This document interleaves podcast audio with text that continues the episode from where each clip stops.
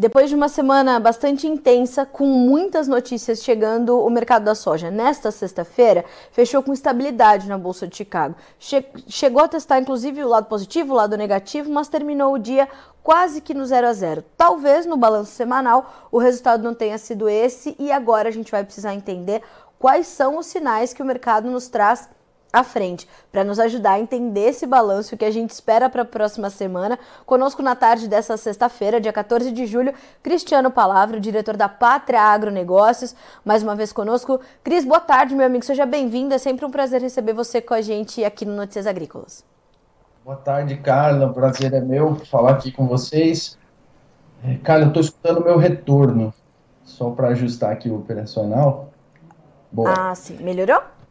Melhorou, maravilha. Maravilha. Então, repetindo, boa tarde pessoal, boa tarde Carla, prazer falar com vocês. Mercado bem agitado novamente essa semana, né? Não poderia ser diferente, semana de relatórios, mas chegamos ao final da semana com números melhores ao produtor brasileiro do que começamos. Então, não podemos dizer que não foi uma semana positiva para o mercado brasileiro. Ô Cris, eu queria até começar contigo a nossa conversa. Geralmente a gente fala um pouco mais sobre Chicago, mas uh, foi uma semana marcada por, por fatos já Claro que nós vamos comentá-los, mas fatos que né, foram conhecidos, a chegada do relatório do USDA chacoalhou bastante o mercado, deixou o mercado até bem é, abusado, eu diria, né? Não comprou os números do USDA, depois voltou a subir na sequência. Agora, para o Brasil, é, você me adiantava, antes da gente entrar efetivamente no ar, você me adiantava que foi uma semana é, que vai terminando com não só preços melhores, mas com oportunidades que começam a surgir no horizonte. Sim, Carla, sim. A gente, se a gente olhar primeiramente a ponta Chicago, foi uma semana positiva. A gente teve aí no acumulado da semana ganhos de pelo menos 20 a 30 centes de dólar por bushel nos principais contratos, né, que seriam novembro aí, pensando um pouco mais na soja disponível e o contrato uh, março aí, pensando na nova safra brasileira. Então, ambos os contratos fecharam a semana no positivo, mesmo com as quedas na quarta-feira e de fato a gente teve uma semana também de preços mais suportados no mercado interno brasileiro. Né? A gente teve é, um pouco o dólar jogando contra, né, no, mais ao final da semana, perdendo aquele patamar de 4,90, voltando a operar mais próximos do, dos 4,80, mas mesmo assim, quando a gente olha os preços ofertados nas diferentes regiões brasileiras, a gente percebeu sim altas ao longo da semana, as altas um pouco mais tímidas para a soja 24, um pouco mais fortes para a soja 2023 ainda presente. Então, com os números do SDA, como você falou, meio uh, num, num teor de descrença assim, do mercado em relação ao que foi posicionado, principalmente em relação à produtividade da soja, a gente viu como as quedas da quarta-feira tiveram vida curta, né? foram puxadas mais pelo movimento mais especulativo, o movimento de fundos, quando o mercado realmente parou e voltou a olhar para os seus fundamentos, eh, Chicago voltou a subir, Hoje abriu com altas até agressivas no início da manhã, durante a madrugada, movimento que não se sustentou, também em partes pela atuação dos fundos. Né? Hoje os fundos foram mais vendedores no mercado de soja e derivados, diferente do que a gente viu hoje para milho e trigo, por exemplo, lá em Chicago, mas de fato também é um posicionamento aí de redução de risco e aproveitamento das altas, né? a famosa realização de lucros que geralmente acontece nesses períodos de, de, final de semana. Né? Então, para o produtor brasileiro, apesar da volatilidade, apesar da queda cambial, nós tivemos ainda uma semana de suporte e de oportunidades um pouco melhores do que a gente via na semana passada. Cris, essas oportunidades foram aproveitadas? O nosso volume de negócios foi melhor essa semana, portanto? Sim, na soja disponível, principalmente, a gente viu um nível um pouco mais agressivo de negócios essa semana, vimos um maior movimento da ponta demandadora também, os compradores um pouco mais ativos no mercado ao longo dessa semana, e isso gerou sim oportunidades. É, os preços nos portos é, tiveram ali um pico maior na quarta-feira, uh, depois voltaram a recuar um pouco e já voltaram a se recuperar mais ao final dessa semana, enquanto no interior boas oportunidades foram observadas. Eu estava citando a você, por exemplo, o caso aqui de Goiás, né? Nós tivemos aí negociações acontecendo de até 130 reais, um patamar que já não estava no mercado aí há alguns, algumas semanas, se não meses já, que a gente não vinha a soja disponível, né, operando nesses patamares. Então, esse maior movimento de demanda, somado ainda às incertezas que seguem presentes sobre a safra americana, ainda estão dando suporte para o mercado de soja. Cris, como é que foram uh, os comportamentos de prêmios para a formação dessas, dessas referências melhores para a soja brasileira, tanto para esses embarques mais curtos, que vão se referir à soja disponível, onde as altas foram mais fortes, quanto para a soja da safra nova? Perfeito, perfeito. Quando a gente fala em prêmios, Carla, é importante salientar também que hoje a gente tem as referências do mercado e a gente tem também as negociações, ou pelo menos as referências que são passadas pela ponta compradora, né? Que em geral para 2024 essas referências vindas da ponta compradora se mostram bem mais negativas do que as referências gerais que vêm dos portos, né? Mas de fato a gente teve aí Uh, como a gente vem, vem observando no, nos últimos meses, para não dizer aí, é, pelo menos semanas, né? Sempre que a gente tem altas ou ganhos fortes em Chicago, a ponta prêmios joga para baixo. Isso foi observado também nessa semana, mas em menor grau. A gente uhum. viu um pouco mais de suporte, sim, nesses prêmios. Cito o caso de ontem, por exemplo, quando a gente teve aí uma valorização importante em Chicago, sem uma desvalorização grande na ponta prêmios. Hoje os prêmios caíram um pouco, mas não foram quedas profundas. Então, eu vejo maior sustentação na ponta prêmio nesse momento, o que é um sinal também refletindo o avanço dos negócios no Brasil, a, a, capacidade um pouco maior dos produtores agora de segurar um pouco os negócios, né, ceder um pouco menos uh, para a originação dos seus grãos. Então eu vejo a ponta é, prêmios ganhando um pouco mais de solidez ao longo dessa semana, o que é extremamente positivo para o nosso mercado interno, já que o Brasil ainda segue descolado em termos de preços do mercado americano, por exemplo. A nossa soja hoje ainda permanece cerca de 40 dólares por tonelada mais barata quando consideramos Porto de Santos, Paranaguá, com os portos do Golfo. Isso continua atraindo os importadores. A gente viu os números da, da demanda chinesa chegarem é, nesta semana sobre as suas importações de junho, sendo 25% maiores do que junho do ano passado, é, e essa, essa competitividade maior do Brasil. Que sinais isso traz para o produtor brasileiro, Cris?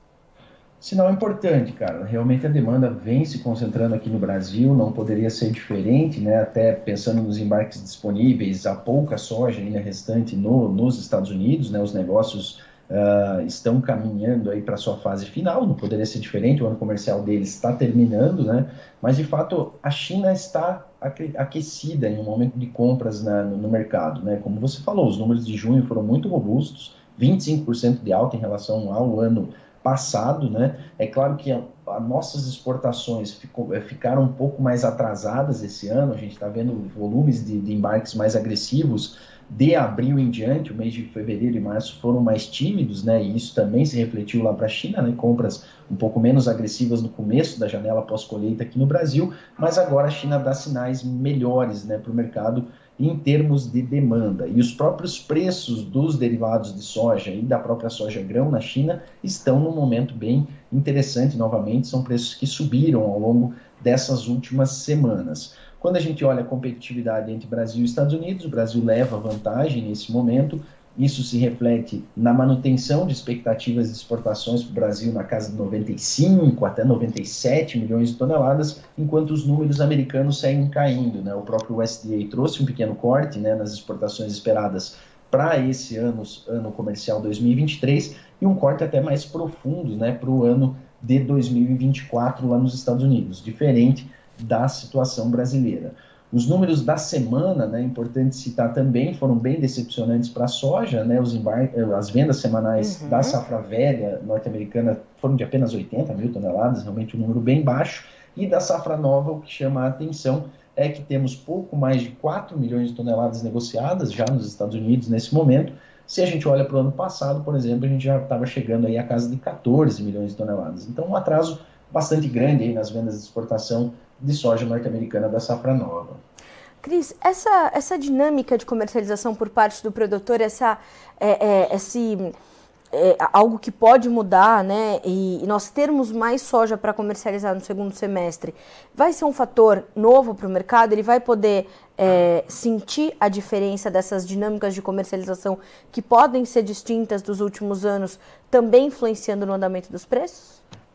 Sem dúvida, sem dúvida. O que ainda coloca uma grande barreira para ganhos mais consistentes aqui no Brasil é esse grande volume de soja que ainda está presente em nosso mercado interno, né, seja a fixar ou não. Então temos ainda bastante soja aqui dentro do país e isso atrapalha a melhora dos preços, principalmente por pressionar a ponta prêmios, né?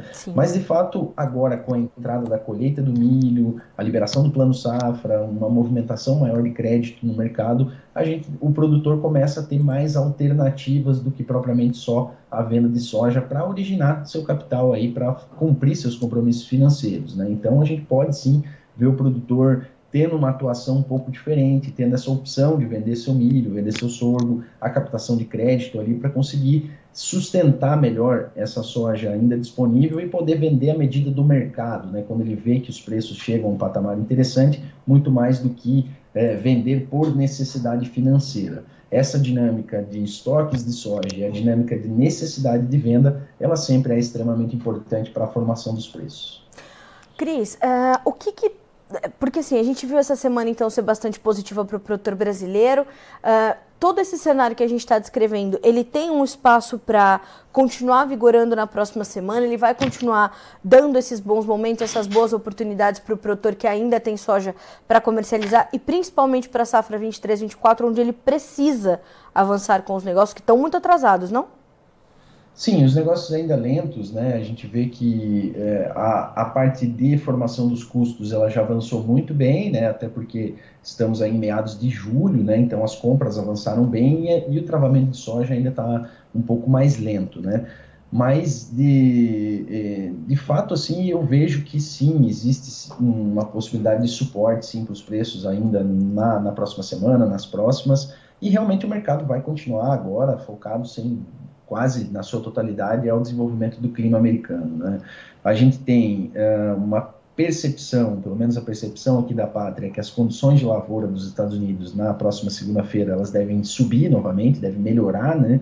Mas o que a gente já começa a observar é o retorno de chuvas abaixo da normalidade nesse final de julho e início de agosto para algumas regiões de extrema importância nos Estados Unidos, como o noroeste americano, pegando partes de Iowa, pegando Minnesota, pegando Wisconsin, pegando as Dakotas. Então uhum. são regiões que vão ter chuvas mais sucintas nesses próximos 10, 15 dias, especialmente ali na virada do mês de julho para agosto. Então a gente pode ver uma entrada de agosto com condições voltando a retrair. Isso é um ponto extremamente importante para o mercado nesse momento. Sem falar que lá no dia, se eu não me engano, dia 13 de agosto, né, teremos o próximo relatório do SDA, onde amplia-se a expectativa que dessa vez sim os norte-americanos, o Departamento de Agricultura norte-americana, venha a fazer algum tipo de corte na produtividade. Né? Cortes em julho, eles acontecem, não, não são raridades, aí quando a gente olha para o passado, é, lembrando aí de um ano de grave seca nos Estados Unidos, como 2012, por exemplo, o corte na, na produtividade do milho, principalmente, foi extremamente robusto já no mês Sim. de julho, foi ainda maior no mês de agosto.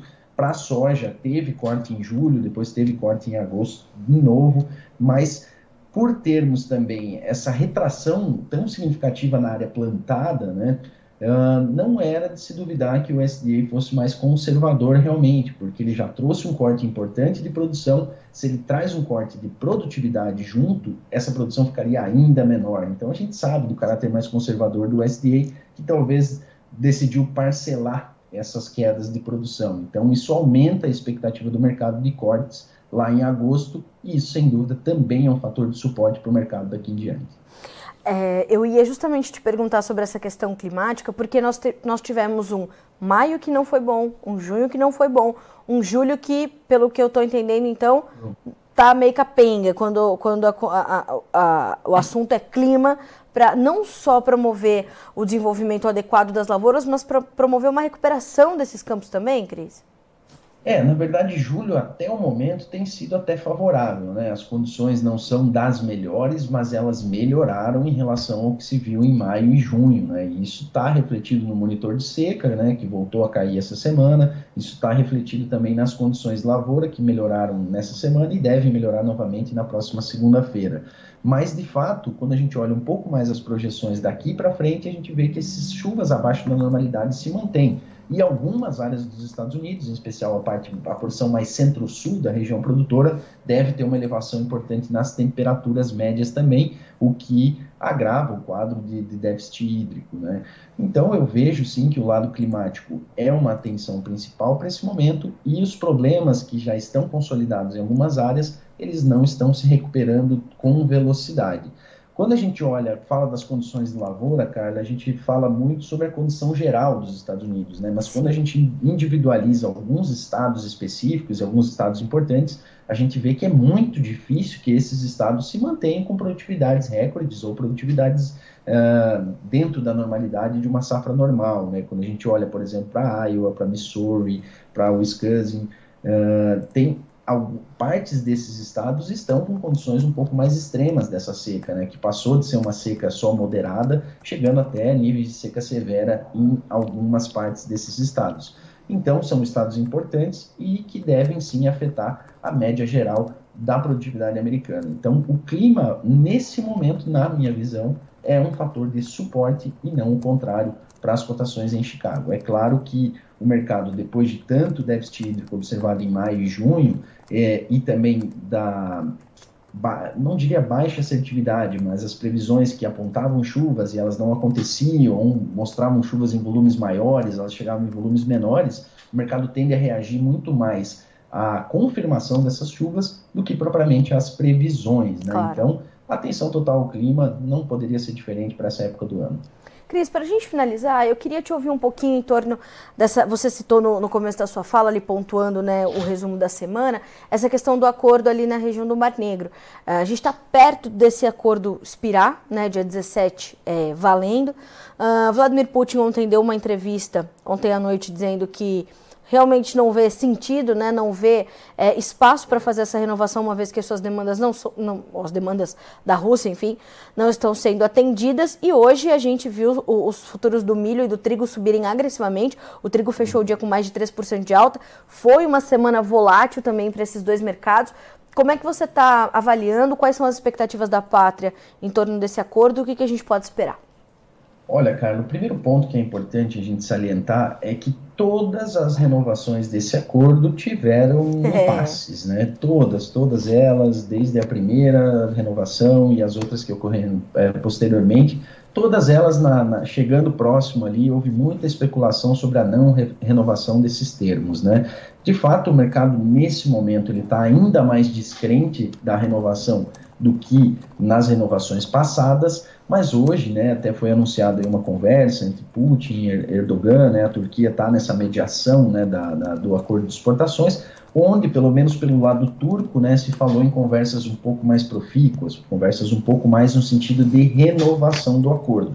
Porém, isso não foi comprado pelo mercado, né? E isso se refletiu aí nas cotações de hoje. Trigo subindo 3,1%, uhum. milho subindo quase, do, é, quase 3% também, 2,7% lá em Chicago. Então o mercado tem dúvidas maiores do que tinha no passado e aposta mais na não renovação do que na renovação deste acordo.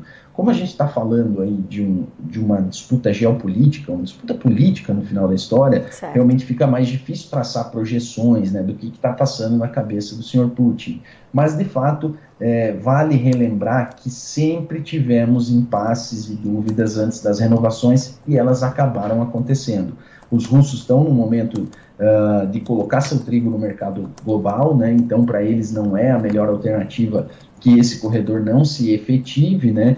Então isso também pode pesar nessa decisão. É claro que os russos vão colocar condições, vão jogar um pouco mais duro, né? Mas é bem provável que nesse final de semana a gente já saiba todas as notícias e na segunda-feira o mercado já tem essa notícia mais confirmada nas mãos.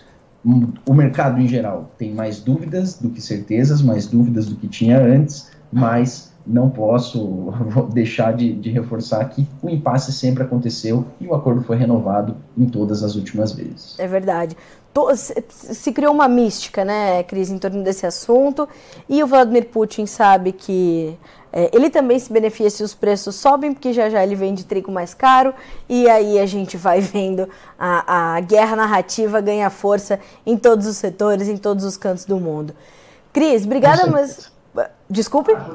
Não, desculpa, com certeza, cara. E é mais um ponto muito favorável para a ponta especulativa, né? Lógico. Cara, que gosta de volatilidade, então se tem mais um assunto importante para ser especulado, o mercado vai aproveitar disso, né? É isso mesmo. Cris, sempre um prazer falar contigo, meu amigo. Muito obrigada mais uma vez pela participação, pela disponibilidade, pelo tempo, principalmente. É, as portas do Notícias Agrícolas estão sempre abertas para você e para todo o time da Pátria. Te desejo um excelente final de semana.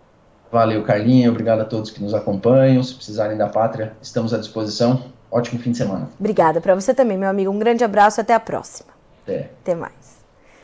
Pois é, senhoras e senhores, a boa notícia que finaliza a sua semana é justamente essa. Se encerra uma semana boa para o produtor brasileiro, de preços melhores, indicativos melhores nos portos, no mercado disponível. O Cris citou aqui, né, 130 reais por saca é, em regiões onde há muito tempo não se via esse indicativo. Vem a boa notícia: Chicago está no momento de suporte e agora o fo agora não, o foco se mantém sobre a questão climática nos Estados Unidos e o futuro da safra norte-americana. E a expectativa do mercado agora é de que no novo relatório mensal de oferta e demanda do USDA, em agosto, venha é, efetivamente a diminuição da produtividade, porque já é sabido que esse essa, esses 52 bushels por acre ou 58,3 sacas por hectare não poderão ser alcançadas com as, com as condições de clima não só que tivemos em maio, junho e julho, que está ali meio capengando entre bom e ruim, aí depende também de onde a gente está falando do Corn Belt. Então, o atual momento é de suporte para as cotações da soja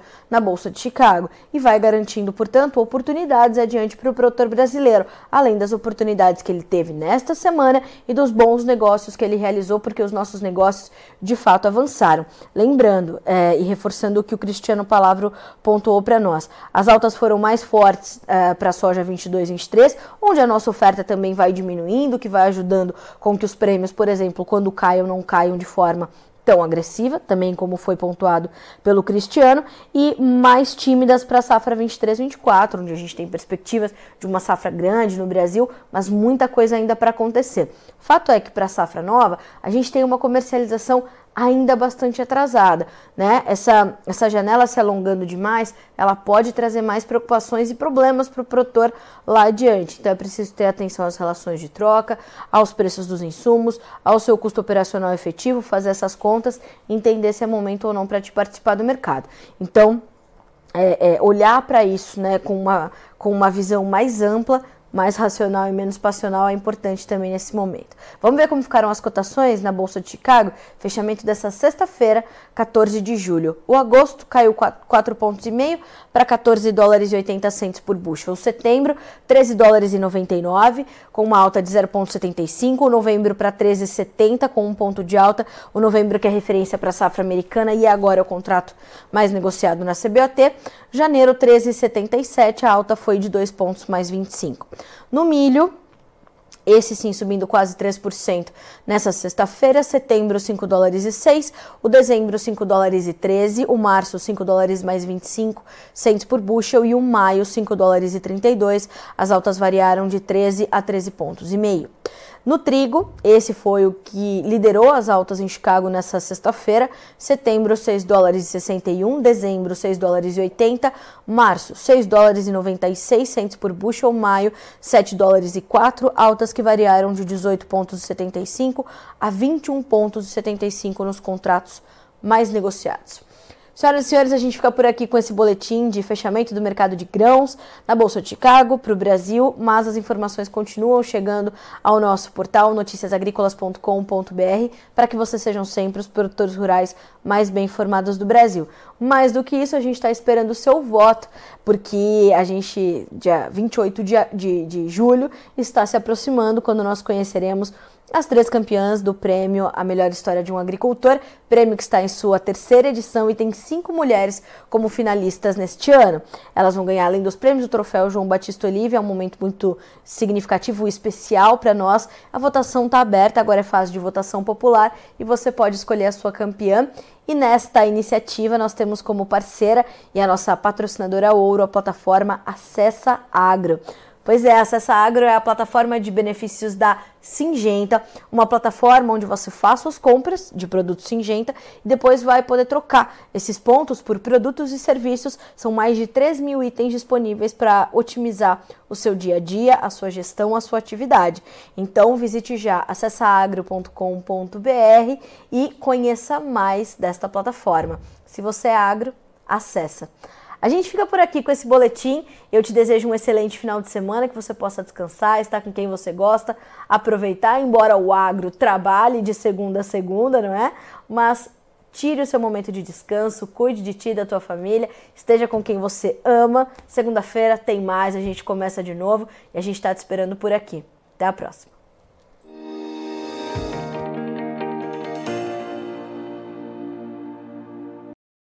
Participe das nossas mídias sociais no Facebook Notícias Agrícolas, no Instagram, arroba Notícias Agrícolas e em nosso Twitter, arroba Noteagri. E para assistir todos os vídeos, se inscreva no YouTube, na Twitch, no Notícias Agrícolas Oficial.